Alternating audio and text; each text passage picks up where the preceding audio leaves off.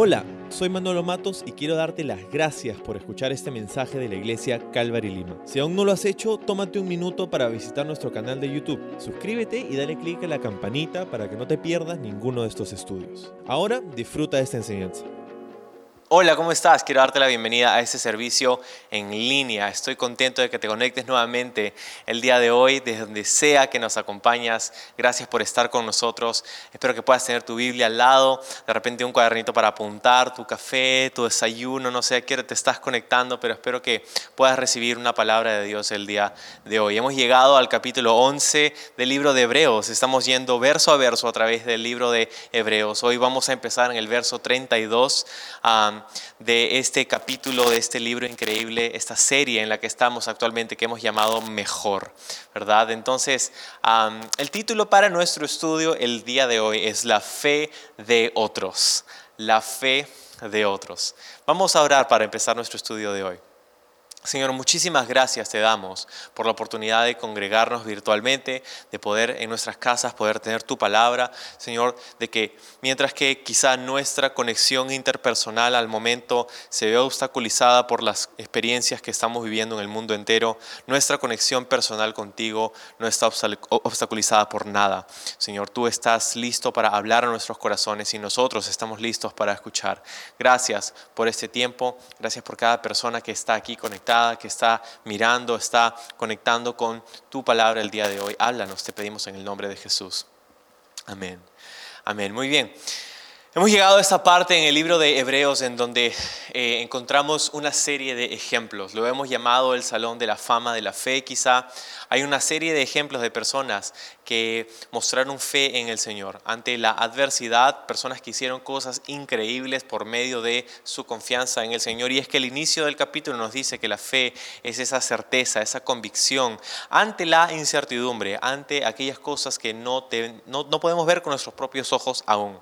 Así que hemos visto una serie de ejemplos, ¿verdad? Hemos pasado semana tras semana mirando cada uno de estos ejemplos, pero aquí llegamos un poco al final de esta lista uh, y, y, y, el autor se queda... Eh, como corto, ¿verdad? Hay muchos ejemplos más que quisiera darnos. Por eso empieza este versículo 32 diciendo lo siguiente. ¿Cuánto más les ¿Cuánto más les tengo que decir? Se necesitaría demasiado tiempo para contarles acerca de la fe de Gedeón, Barak, Sansón, Jefté, David, Samuel y todos los profetas. Por la fe, esas personas conquistaron reinos, gobernaron con justicia y recibieron lo que Dios les había prometido.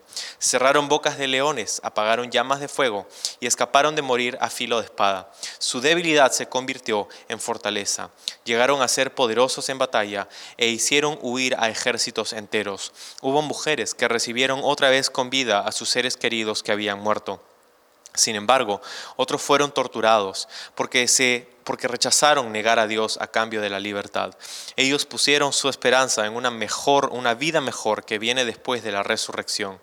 Algunos fueron ridiculizados y sus espaldas fueron laceradas con látigos, otros fueron encadenados en prisiones, algunos murieron apedreados y a otros los cortaron por la mitad con una sierra y a otros los mataron a espada.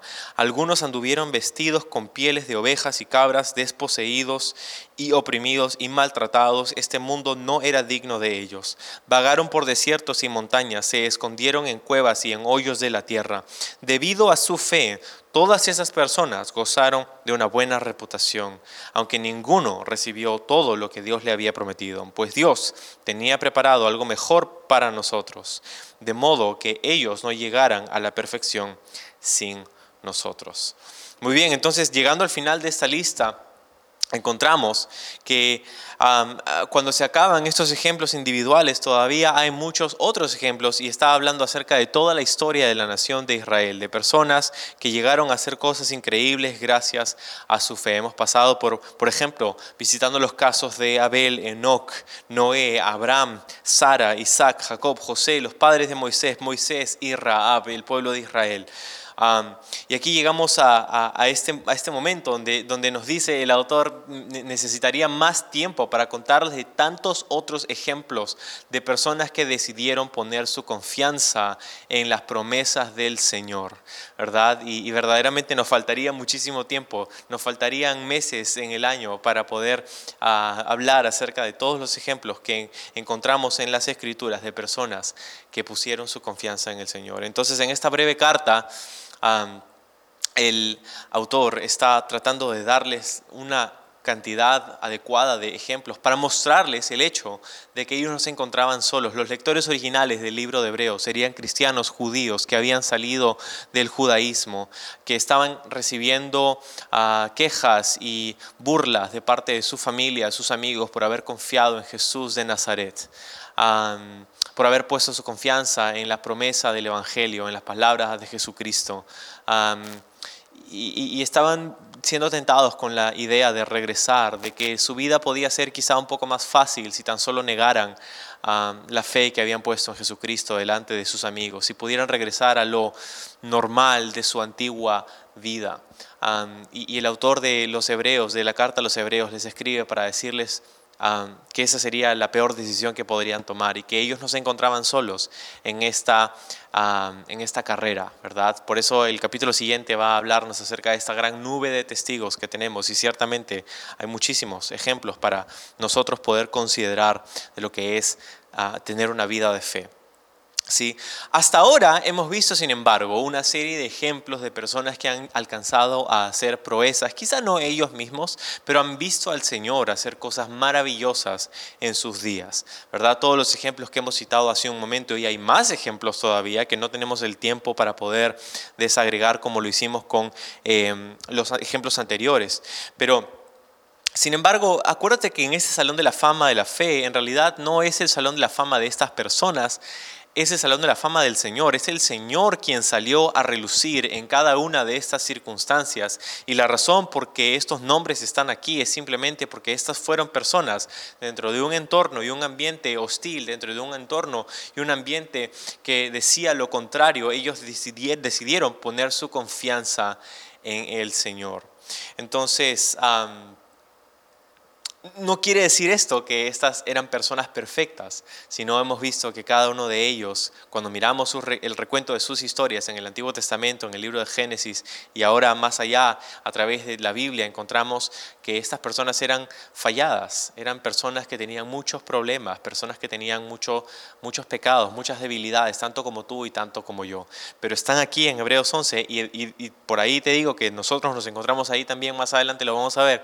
¿Por qué? No porque nosotros somos hábiles o especiales o tenemos algo de talento que, que potencial ¿no? para poder hacer, ser grandes y ser campeones. No, sino que podemos poner nuestra confianza en el Señor y ver al Señor obrar en y a través de nuestra vida, ¿verdad? Ahora, esos ejemplos que cita aquí al inicio, en el verso 32, ¿no? Este, es un poco más de, lo mismo, ¿no? No tenemos tiempo para ver cada uno, como dijimos, pero Gedeón, por ejemplo, llegó a hacer grandes cosas, llegó a pelear contra los madianitas y tener una gran victoria con pocos, ¿verdad? Con pocos soldados. no era el poder de su ejército, pero era el poder del Señor. Sin embargo, Gedeón, Gedeón por sí solo era un granjero temeroso, trabajando en los campos en secreto para que los madianitas no lo encontraran. Fue el Señor obrando a través de él. Barak, bueno, Barak también alcanzó a pelear contra eh, los amonitas y, pudo pelear eh, en contra de los enemigos de Israel y ganar grandes victorias, pero también encontramos que Barak ah, era un hombre con sus debilidades, que le dijo a Débora, la profetisa de Israel en ese tiempo, yo no quiero ir a la batalla si tú no vienes conmigo, ¿no? entonces, fue Dios obrando a través de él también, a pesar de sus inseguridades y sus, sus debilidades. Jefté ¿no? Eh, peleó también contra los amonitas, pero hizo un voto terrible de sacrificar a una de sus hijas. Él puso ah, su palabra, empeñó su palabra eh, para digamos que poner en prueba al Señor. Le dijo, si tú me das esto, yo te doy lo otro. Empeñó su palabra ah, y el Señor lo iba a hacer. Él, Dios no necesitaba que Jefté eh, le, diera en sacrificio a una de sus hijas. Dios nunca le pidió a Jefté que haga eso, ¿verdad? Ah, Dios iba a bendecir a aquel que pusiera su confianza en él porque Dios quería dar la victoria a su pueblo. Y Jefté terminó viendo la victoria del Señor, pero cometiendo un grave error al hacer un voto que Dios nunca le pidió que haga. Sansón, ni qué decir acerca de Sansón, ¿verdad? Hay muchas cosas que podríamos decir de él.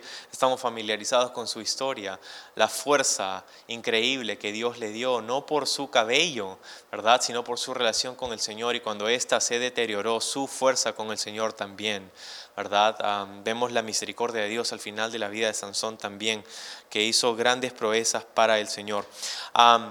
Entonces, a través de todos estos ejemplos que hemos citado, está hablando de un tiempo específico. Si te das cuenta, estamos progresando a través de la historia del libro de Ah, o mejor dicho, del Antiguo Testamento, la historia de la nación de Israel. Empezamos en Génesis, empezamos antes de que Israel existiera, hablando acerca de Abel, hablando acerca de Noé, ¿verdad? Hablando acerca de estos personajes, ah, de Abraham, el padre de la fe de los judíos, y, sus hijos y los patriarcas de Israel. Entonces llegamos a pasar del libro de Génesis al libro del Éxodo, luego entraron a la tierra prometida, hemos hablado acerca de Josué, de Raab, de los muros de Jericó que cayeron, ¿verdad? Pero ahora estamos entrando, ya están en la tierra prometida y ahora están hablando acerca del tiempo de los jueces, cada uno de estos ejemplos, cronológicamente que sucedía el tiempo de los jueces en, la historia del libro de Josué. Después del libro de Josué viene el libro de los jueces y cada uno de estos nombres mencionados aquí eran parte de aquellas personas que Dios levantó en el tiempo en el que Israel vivía en la tierra prometida y estaba peleando en contra de los enemigos que vivían allí también. Personas a quienes Dios levantó para hacer cosas increíbles, para tener victorias que hubieran sido imposibles para ellos en sus propias fuerzas. Y lo que este versículo nos está diciendo, citando a todos ellos aquí, es que estas grandes victorias fueron dadas a ellos por la gracia del Señor. Y ellos pudieron ver la mano del Señor porque pusieron su fe en Él. Y ese es el ejemplo al inicio de este pasaje, conjunto con todos los otros personajes que hemos visto hasta el día de hoy, es poner nuestra confianza en el Señor para verle a Él obrar, no porque somos especiales otra vez, no porque somos especialmente talentosos, pero porque ponemos nuestra fe en aquel que lo puede todo, para quien nada es imposible para el Señor. ¿Qué palabra es esa para nosotros? Pero no se queda ahí, sino que se siguen presentando los ejemplos y pasa del tiempo de los jueces al tiempo de la monarquía hablando acerca de David, ¿verdad? Hablando acerca de Samuel y acerca de todos los profetas, estos tres últimos ejemplos. David fue el primer rey de Israel unificado. Ciertamente Saúl vino antes, Saúl fue el primer, entre comillas, el primer rey, pero su historia y su reinado terminó siendo un fiasco, así que no está precisamente Saúl mencionado aquí Porque él verdaderamente no puso su confianza en el Señor. David, sin embargo, que vino después de él, un rey que fue prosperado por el Señor a pesar de sus debilidades y sus grotescos errores y pecados. Él se arrepintió, él buscó la reconciliación que Dios le ofrecía a través de su gracia y misericordia. Em, Luego hablamos acerca de Samuel, ¿verdad? Samuel curiosamente fue el último de los jueces y el primero de los profetas. Ah, Samuel no fue un profeta escritor como los otros que tenemos eh, en la Biblia, pero fue el primero de los profetas como tal, ¿verdad? Em, como, como, conocemos a estos grandes profetas, Jeremías, Isaías, ¿verdad? Que tenemos en la Biblia. Samuel fue usado por el Señor increíblemente, sirvió a Dios por décadas, fiel al Señor por décadas en su vida. fue el que Dios escogió para traer a David a la luz pública, para ungirlo con aceite, para, para hacer esta, eh, esta inauguración de una nueva temporada para la nación de Israel, ¿verdad? Muchas cosas que, que vemos ahí. Y todos los profetas Claro, tendríamos que hablar de, todos estos profetas que sufrieron, que pasaron cosas muy difíciles, pero que el Señor también fue fiel y misericordioso con ellos. Ahora, sin embargo, eh, eh, eh, hay un cambio entre, entre lo que, los ejemplos que son mencionados hasta ahora y los ejemplos que, con los que termina un poco este, este, este pequeño pasaje. ¿no? Dice, mira conmigo en el 33 otra vez, dice, por la fe Estas personas conquistaron reinos, sí, vamos a conquistar, gobernaron con justicia, sí, recibieron lo que Dios les había prometido, cerraron bocas de leones, ¿verdad? Ah, viene a nuestra memoria Daniel y, vemos cómo Dios también lo preservó de esta condenación de parte del el gobierno. apagaron llamas de fuego, dice el 34. Encontramos a sus amigos también siendo echados en el horno de fuego, los amigos de Daniel. Escaparon de morir a filo de espada. Su debilidad se convirtió en fortaleza. Me encanta eso. Su debilidad se convirtió en fortaleza. Hemos hablado de esto en semanas anteriores. Todos nuestros estudios están en YouTube también si quieres chequearlos, si te faltó uno del libro de Hebreos. pero Dice que llegaron a ser poderosos en batalla, hicieron huir a ejércitos enteros. Qué increíble, ¿verdad?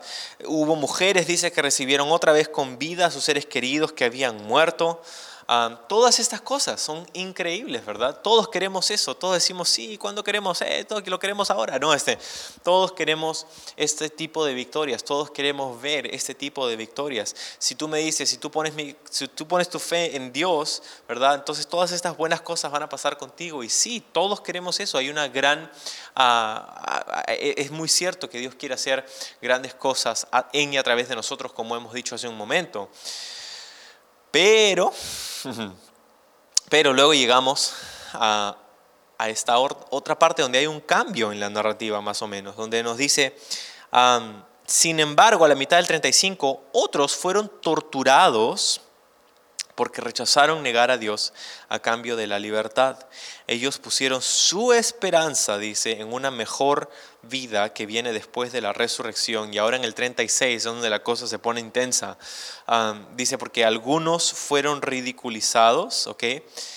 Y sus espaldas fueron laceradas con látigos, otros fueron encadenados en prisiones, algunos murieron apedreados, otros los cortaron por la mitad con una sierra y a otros los mataron a espada.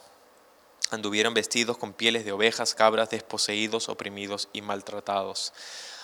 estas no son cosas, si ves el contraste, ¿verdad? Conquistar reinos, cerrar la boca de leones, hacer grandes proezas, ah, yo quiero eso, pero cortados por la mitad con una sierra, atados a filo de espada, encarcelados, ridiculizados, lacerados con látigo, desposeídos, desposeídos significa en una pobreza extrema, oprimidos y maltratados. Esas no son cosas que necesariamente queremos en nuestra vida. No creo que ninguno de nosotros ah, desea esto, pero ese es el testimonio, ¿verdad? Del pasaje, donde se nos dice que algunos otros. Y aquí está en el verso 36 hay una palabra interesante porque cuando dice algunos fueron ridiculizados, eh, originalmente eh, tú sabes que la Biblia, el Nuevo Testamento fue escrito en griego y en griego hay dos palabras para traducir otros, ¿verdad? si ves ahí en el 36 dice, algunos fueron ridiculizados, sus espadas fueron laceradas, otros fueron encarcelados. Entonces al inicio del verso 36 está esa misma palabra, otros, en el idioma original. Y la palabra otros para esta palabra en español, que nosotros solamente tenemos esta, esta única alternativa, en griego hay dos alternativas. la palabra alos, que aparece el verso, en el verso 35, que es otro de la misma naturaleza, y hay una palabra, hay una segunda palabra en griego que es la palabra heteros, que habla acerca de otro de una naturaleza diferente. Entonces encontramos que la fe que hemos visto hasta ahora, de todos estos ejemplos de victoria, de todos estos ejemplos de proeza, de todos estos ejemplos de increíbles cosas que pudieron ver a través de su confianza en el Señor, la mano poderosa del Señor, están acompañados de otros, de héteros, de otros ejemplos de fe que también fueron victoriosos, pero su victoria no se vio igual, su vida no se vio igual, no vieron con sus propios ojos las promesas o la promesa con, en singular de lo que Dios les había, que Dios les había dado, ¿no? encadenados, en prisiones, apedreados, cortados, matados a filo de espada. ¿Qué, qué es esto? Me lo dice, dice el verso 38, este mundo no era digno de ellos, no era digno de ellos. Es como que vemos esta imagen ¿no? de personas valiosísimas que, que el mundo entero no era digno de ellos. Habla de una escala de valor diferente. Dios Ah, es como esa parábola que Jesús nos dio acerca del reino de los cielos, que, es como un gran tesoro, donde un hombre fue y encontró un, tesoro allí, ¿verdad? En este campo, y, quiso comprar ese campo para poder tener el tesoro, así que lo vendió todo y lo dio todo para poder comprar el campo y poder tener el tesoro. No, este, este valor altísimo que tenemos porque Dios nos mira como su creación, como sus hijos, ¿no? Entonces, este mundo no era, de, no era digno de ellos. Vagaron en desiertos y montañas, se escondieron en cuevas y en hoyos de tierra. No dice que vivieron en mansiones y que lo tenían todo y que porque tenían fe iban a ser prósperos. Esta doctrina de la prosperidad, ¿sabes qué? Quiero decirte desde ahorita, porque el texto es evidente y nos muestra que no porque tienes fe quiere decir que vas a prosperar, no porque tienes fe quiere decir que vas a tener salud siempre, no porque tienes fe quiere decir que no vas a pasar por problemas, porque mira lo que dice el verso 39, debido a su fe, todas estas personas gozaron de una buena reputación, aunque ninguno recibió todo lo que Dios le había prometido.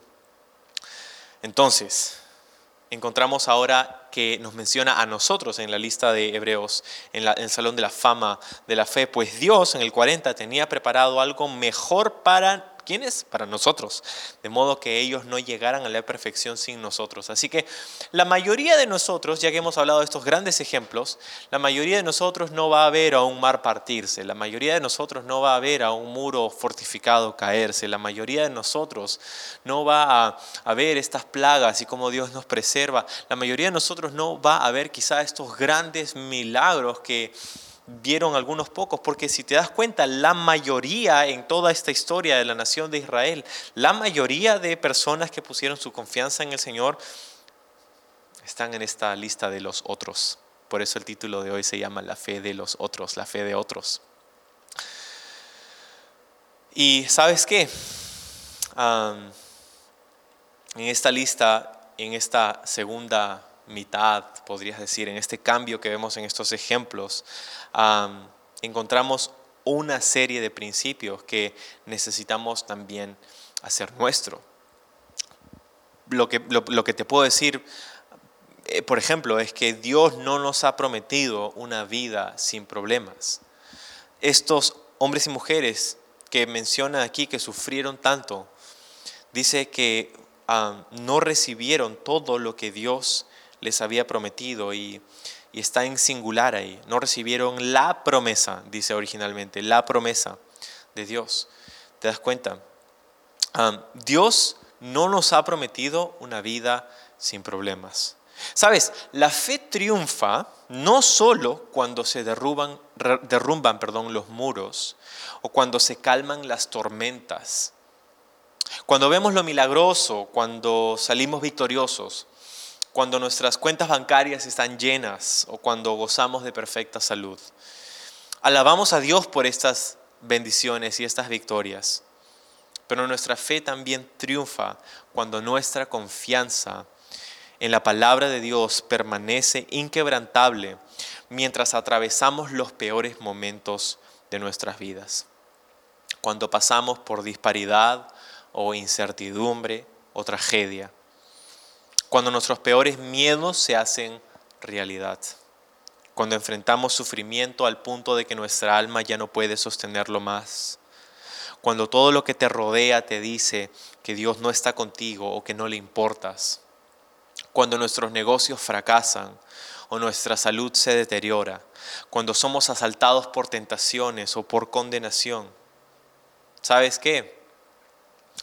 Dios no nos ha prometido una vida libre problemas, ¿verdad? Y vemos este año sobre todo y nos damos cuenta de la cantidad y la magnitud de los problemas que nos aquejan como sociedad y como individuos, como comunidad. Pero Dios no nos ha prometido que la vida que Él vino a darnos era una vida libre de problemas. Tendría que ver, como dice el autor del libro de Hebreos, a todos estos, todas estas personas que pusieron su fe en el Señor y que no resultaron las cosas como ellos esperaban. El triunfo de nuestra fe, iglesia, no está en el cambio de nuestras circunstancias actuales, sino en la herencia de sus promesas eternas. ¿Sí? No es que la fe se trata, porque claro, Dios está metido en los asuntos de la humanidad. Ciertamente Dios hace cosas increíbles por nosotros. Hay momentos donde podemos experimentar milagros, donde podemos ver cosas sobrenaturales, donde podemos ver al Señor hacer cosas increíbles cuando oramos y, y se lo pedimos. Pero sabes, todo eso está supeditado, todo eso está sometido a la buena voluntad de Dios. Y lo que quiero decirte, y espero que puedas discernir conmigo, es que la palabra de Dios nos enseña que Dios está interesado en nuestro futuro eterno más que en nuestro confort presente. Dios está más interesado en que tu fe pueda ser refinada para que puedas llegar a tener esa herencia, a poder vivir en la eternidad junto con Él. Dios está más interesado en refinar esa fe que te ha salvado para que puedas disfrutar de la eternidad en su presencia que, que de que estés cómodo en este momento. ¿Sabes? Todos queremos estar cómodos, todos tenemos una inclinación natural hacia buscar comodidad, pero esta no es un indicador de que Dios está bendiciéndonos o no. Cuando las cosas nos van bien y cuando podemos ver a Dios hacer milagros y proezas, le damos gloria a Él, le damos las gracias. Pero ¿qué pasa cuando se desata una pandemia en el mundo? ¿Qué pasa cuando mm, las cosas no nos van como esperábamos? ¿Qué pasa cuando nuestros hijos sufren? ¿Qué pasa cuando experimentamos tragedia y dolor? ¿Qué pasa cuando aquellos que amamos ah, cometen malas decisiones y sufren por causa de eso? Y peor aún, ni siquiera por sus propios actos, sino simplemente cosas les suceden, ¿verdad? Ah, cosas pasan y, hay, muchísimas cosas que pueden traernos dolor en esta, en esta vida. Hay momentos donde literalmente estamos caminando por el valle de la sombra de muerte. Y si tú te sientes así en este momento, quiero decirte que no eres el único, no estás solo. Y lo que tienes que recordar es que tus sentimientos y tus emociones no siempre te dicen la verdad. Se sienten reales, pero no siempre te dicen la verdad. Porque cuando todo alrededor de cada uno de estos que son mencionados, o que mejor dicho, no son mencionados con nombre aquí, pero sus circunstancias son mencionadas, ridiculizados, lacerados con látigos, encadenados. ¿Qué sintieron estas personas cuando estaban viviendo todas esas circunstancias descritas en el verso 36 hasta el final? ¿Dónde está Dios en estos latigazos? ¿Dónde está Dios en estas circunstancias? ¿Dónde está Dios cuando mi familia sufre? ¿Dónde está Dios cuando las cosas no pasan como yo espero? ¿Dónde está Dios ahora que estoy oprimido? ¿Dónde está Dios ahora que estoy siendo maltratado? ¿Dónde está Dios ahora que tengo necesidad? ¿Verdad? Mira lo que dice otra vez el 38, este mundo no era digno de ellos. Y lo que nos dice eso es que este mundo no es nuestro hogar eterno. Este mundo no es nuestro destino final. Dios otra vez no está tan interesado en nuestro confort, en nuestro alivio temporal, en nuestro placer momentáneo, como está interesado en refinar nuestra fe, porque Él tiene la eternidad en mente. Porque Él no solamente tiene este breve momento, este guion entre tu, fecha de nacimiento y tu fecha de fallecimiento, que es la vida. Él tiene la eternidad en mente. Y, quiero leerte un pasaje que, donde, donde Pedro nos habla acerca de esto. Está en 1 de Pedro capítulo 1, verso 3. Dice que toda la alabanza sea para Dios, el Padre de nuestro Señor Jesucristo. Es por su gran misericordia que hemos nacido de nuevo. Porque Dios levantó a Jesucristo de los muertos. Ahora vivimos con gran expectación y tenemos una herencia que no tiene precio, una herencia que está reservada, dice, en el cielo para ustedes, pura y sin mancha, que no puede cambiar ni deteriorarse. Por la fe que tienen, y ahí nos hace acordar al lenguaje que utiliza el capítulo 11 del libro de Hebreos, por la fe que tienen, Dios los protege con su poder hasta que reciban esta salvación, la cual está lista para ser revelada en el día final, a fin de que todos la vean. Y ahí podemos ver la primera eh, lista de ejemplos de personas que fueron preservadas por el poder de Dios al haber puesto su fe en el Señor. Pero sigue leyendo, mira lo que dice. Así que alégrense de verdad, uh, porque dice, les espera una alegría inmensa, aunque, oh, tienen que soportar muchas pruebas por un tiempo breve. Estas pruebas demostrarán que su fe es auténtica. Está siendo probada de la misma manera que el fuego prueba y purifica el oro, aunque la fe de ustedes es mucho más preciosa que el mismo oro. Entonces, su fe, al permanecer firme en tantas pruebas, les traerá mucha alabanza, gloria y honra en el día que Jesucristo sea revelado a todo el mundo. ¿Te das cuenta? Entonces, Pedro nos dice un poco de lo mismo.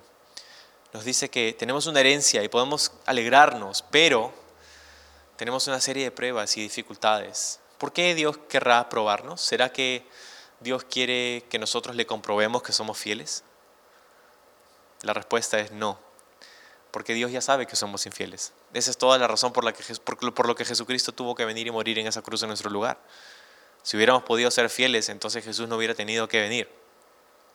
Entonces, ¿por qué pasamos como cristianos por estas pruebas, por estas dificultades, por estas cosas tan terribles, por esta tragedia, calamidad, por estas, esos dolores, ese sufrimiento? ¿Por qué pasamos por estas cosas? Dice, es una prueba que, que tiene la intención de refinar nuestra fe. Es una fe que nos ha dado una esperanza viva, una fe que nos hace acreedores a una herencia que no tiene precio pero esa herencia está reservada en el cielo para nosotros. Y mientras tanto hay estas cosas que vivimos, estas cosas difíciles, que ninguno de nosotros está exento a, ellas. Pero el triunfo de nuestra fe otra vez está en poder mantener nuestra confianza en la, en la palabra y en la promesa de Dios acerca de nuestra herencia en el futuro con Él a través de los momentos más difíciles, de los peores momentos que podemos ah, pasar a través de esta vida.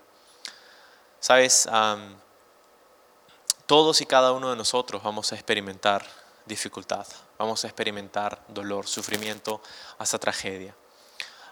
todos nosotros vamos a estar en ese lugar, si no es pronto, en unos años, ¿verdad? No sabemos si Jesús, pues Jesús puede venir, yo creo que Jesús puede venir hoy día, ¿verdad? Pero si Jesús se demora unos 100 años más, todos nosotros, tú me estás escuchando, todos nosotros vamos a pasar por momentos difíciles. Y seguramente tú que me estás escuchando también ya has pasado por un montón de momentos difíciles.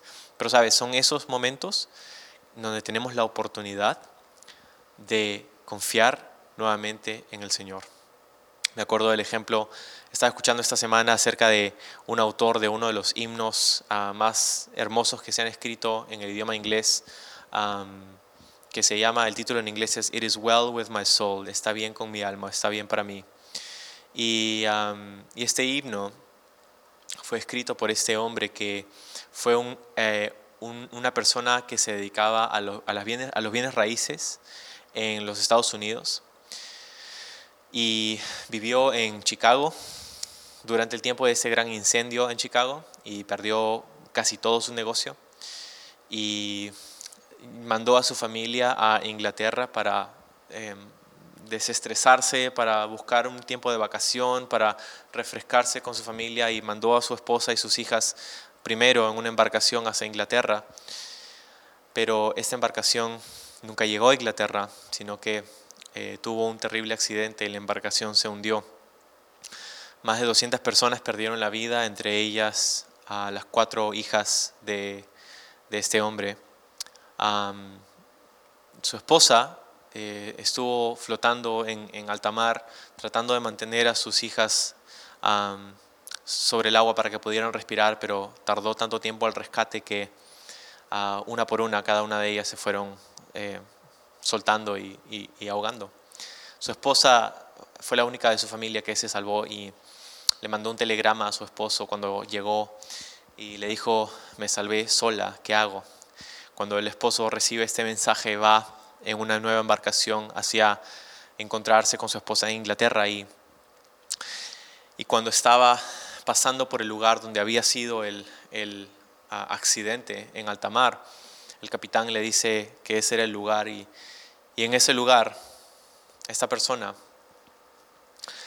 sacó un, cuaderno o algo donde apuntar y comenzó a, orar y escribir este poema que luego se, hizo, se le puso música a este himno que en esencia dice, cuando todas estas cosas pasan y vienen sobre mí, sé que Jesús, tú has muerto por mí y todo mi pecado ha sido perdonado y me has enseñado a decir que está bien con mi alma, está bien con mi alma. En medio de la tragedia, en medio del dolor, en medio del sufrimiento, podemos tener una fe triunfante a pesar de que nuestras circunstancias no cambien. Porque a veces el mayor milagro no es que Dios calme la tormenta, sino es que Dios calme nuestros corazones y nos haga pasar a través de la tormenta. Dios está con nosotros. Y ese es el éxito del triunfo de nuestra fe, cuando podemos darnos cuenta que no se trata de nuestro placer o nuestro confort temporal, nuestro alivio temporal, sino de nuestra eternidad que está asegurada porque Jesucristo murió por nuestros pecados. El Evangelio no se trata de que tú vivas una vida cómoda necesariamente, se trata de que vivas una vida abundante en los recursos espirituales que Jesucristo vino a darte. Perdón, gracia, misericordia, que puedas saber que a pesar de que puedas pasar por altos y bajos, y a veces más bajos que altos, Dios está siempre contigo. David dijo en el Salmo 23, tu vara y tu callado me infunden aliento. Cuando pase por el valle de la sombra de muerte, no temeré, porque sé que tú estás conmigo. Entonces no sé cómo te sientas ahora, pero espero que puedas poner tu confianza en Jesús y saber que si tú te acercas a Él y le entregas tu vida y confiesas tus pecados a Él, Él te perdona, Él te restaura, Él te te, da fortaleza para pasar por cualquier cosa que la vida pueda traerte. Y nada más puede darte ese tipo de fortaleza, ese tipo de paz que sobrepasa todo entendimiento. Y esta paz puede ser tuya.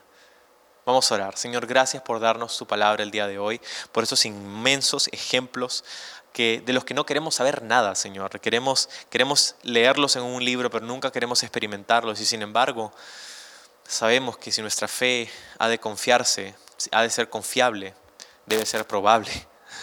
Y, Señor, tú nos haces pasar por esos momentos difíciles para que podamos poner nuestra confianza en ti.